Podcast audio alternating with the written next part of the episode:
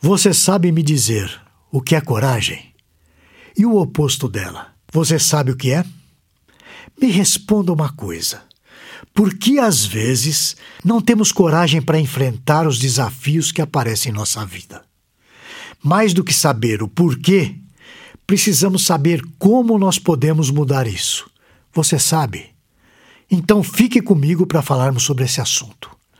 Para isso, eu vou usar um texto do pastor da primeira Igreja Batista em Planalto Calcaia, no Ceará. Ele também é professor de homilética, ética e história do cristianismo. Participou do Igreja no Meu Lar, um projeto de plantação de igrejas no estado do Ceará, sob a supervisão da International Mission Board, nos Estados Unidos. Ele é ainda assessor de relações eclesiásticas no Brasil da Crossroads Church, dos Estados Unidos, e autor de diversos livros. Eu estou falando do João Eduardo Cruz e o texto que eu vou interpretar está no Telmídia Blog e tem como título Coragem, virtude necessária para enfrentar o ano novo.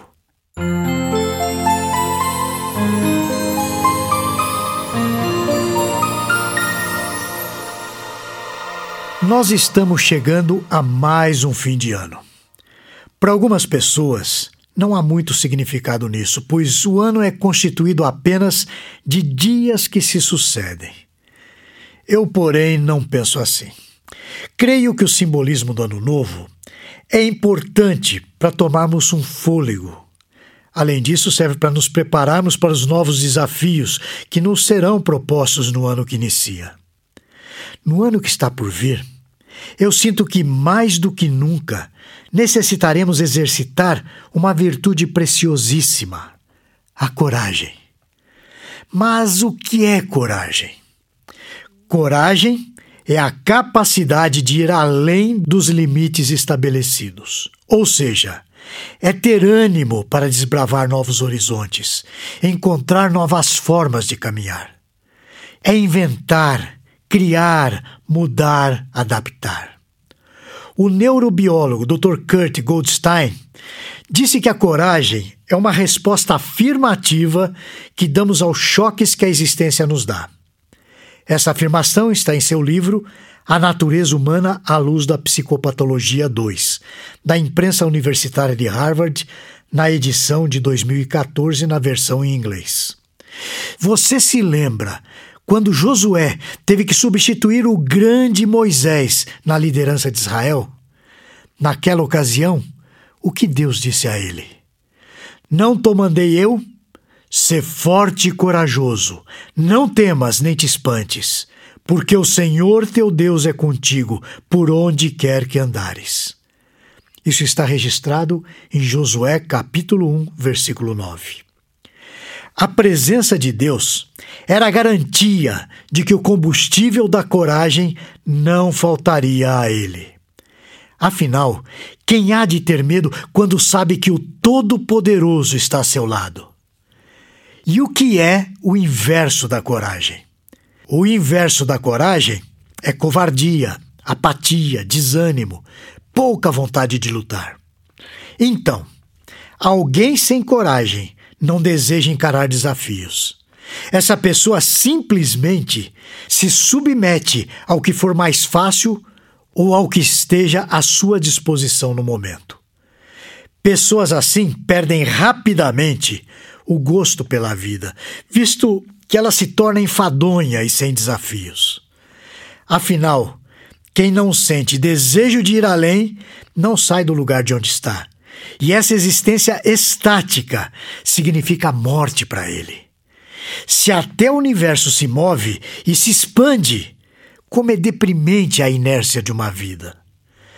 Todos os grandes personagens da história foram os que transcenderam suas existências, ou seja, eles não se acomodaram ao lugar comum. Nenhuma tecnologia avançada existiria se os cientistas não desejassem ir além de onde os demais haviam chegado. Eles tiveram a coragem de inventar. Enxergaram mais adiante e, com coragem, enfrentaram os desafios.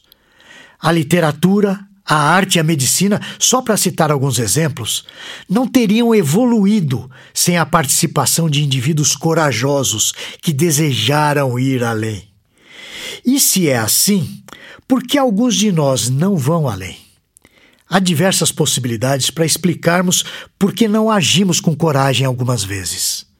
A primeira delas é que estamos infantilizados. Temos preguiça de crescer, de enfrentar obstáculos e ir adiante. Isso se deve ao nosso desejo de sermos eternas crianças sob os cuidados de alguém que se responsabilize por nós. É verdade que Jesus disse em Lucas capítulo 18, versículo 17: Quem não receber o reino de Deus como uma criança, de maneira alguma entrará nele. Entretanto, com isso, ele não está querendo dizer que nós devemos permanecer como crianças para o resto de nossas vidas. O apóstolo Paulo entendeu isso perfeitamente quando disse em 1 Coríntios, no capítulo 13, versículo 11, o seguinte: Quando eu era menino, falava como menino, sentia como menino, pensava como menino. Quando cheguei a ser homem, desisti das coisas próprias de menino. Portanto, nós não podemos criar desculpas espiritualizadas para nossa dependência infantilizada. Ou seja, em nossos fracassos não devemos usar o chavão teológico. Ah, foi vontade de Deus. Normalmente, falamos isso para nos isentarmos da culpa de não termos tido a coragem necessária para assumir a responsabilidade que nos cabia. Deus em sua soberania, coloca diante de nós diversos desafios. E para que servem esses desafios? Servem para que corajosamente possamos superá-los. Dê uma boa olhada nos heróis da fé do livro de Hebreus, no capítulo 11, e comprove isso. A segunda possibilidade para explicarmos por que não agimos com coragem é a de que temos medo. A falta de coragem pode surgir também do medo de ser diferente, de ser afastado da maioria. Muitas pessoas preferem o conforto de uma vida medíocre, igual a da maioria das pessoas, a ousarem sair da comodidade. Jesus invoca nossa coragem para sermos discípulos. Vamos ver? Se alguém quer vir após mim, a si mesmo se negue, dia a dia tome sua cruz e siga-me. Lucas capítulo 9, versículo 23. Essas palavras nos mostram a atitude ousada que um discípulo deve tomar. Ele deve transcender as normas morais estabelecidas. Em Mateus, no capítulo 5, versículo 20, nós lemos o seguinte: porque vos digo que, se a vossa justiça não excederem muito a dos escribas e fariseus, jamais entrareis no reino dos céus. A terceira possibilidade para explicarmos por que não agimos com coragem é a de que somos adulados. A adulação que recebemos também pode nos fazer não ter coragem de enfrentar a vida. Quem vai desejar sair do lugar em que está se ali mesmo já é paparicado? Quem vai querer mudar alguma coisa se tem amigos que o admiram, que nunca o criticam, se há pessoas que o seguem cegamente e admiram o tempo todo a sua forma de viver?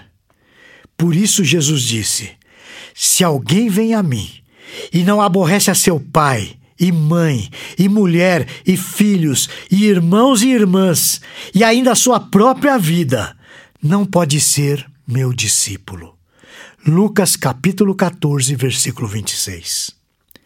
A quarta razão para explicarmos a nossa falta de coragem é a de que somos restringidos.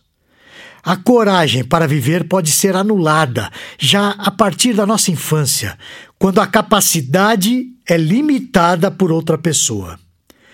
Muitos pais dizem até onde os filhos podem chegar.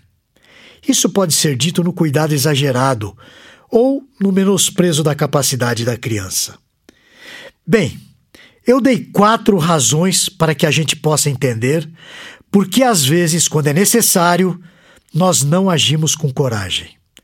Mas a pergunta que falta responder, a resposta que você que está ouvindo até aqui quer ouvir é: Como eu posso ter coragem? Deixe-me dizer uma coisa a você. O Evangelho nos traz uma nova perspectiva de vida. Isso inclui passar a acreditar naquilo que Deus nos desafia a fazer. A pior derrota que podemos enfrentar na vida é aquela que veio por termos nos recusado a lutar. Deus pode nos dar a força e a coragem necessárias para irmos muito além de onde pensávamos poder ir. Para isso, é necessário procedermos como homens e mulheres de Deus, com coragem.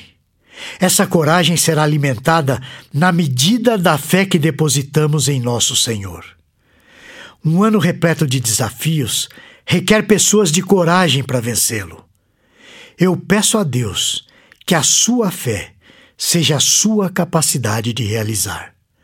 Não há o que temer quando temos um Deus maravilhoso e poderoso em quem podemos crer. Nos veremos no ano que vem, com coragem, se o Senhor o permitir. Esse e outros assuntos você encontra no Teomídia Blog. Lá você poderá ler ou ouvir artigos sobre igreja, teologia, apologética, evangelismo e outros assuntos relacionados com a sua vida cristã. Anote aí o endereço: teomídia.blog.br. Conheça também o Teomídia Cast, presente nos principais aplicativos de podcast para o seu celular. E finalmente, você precisa conhecer a Teomídia, a plataforma de vídeos cristãos por assinatura. E agora com uma novidade: você pode fazer a sua assinatura de graça.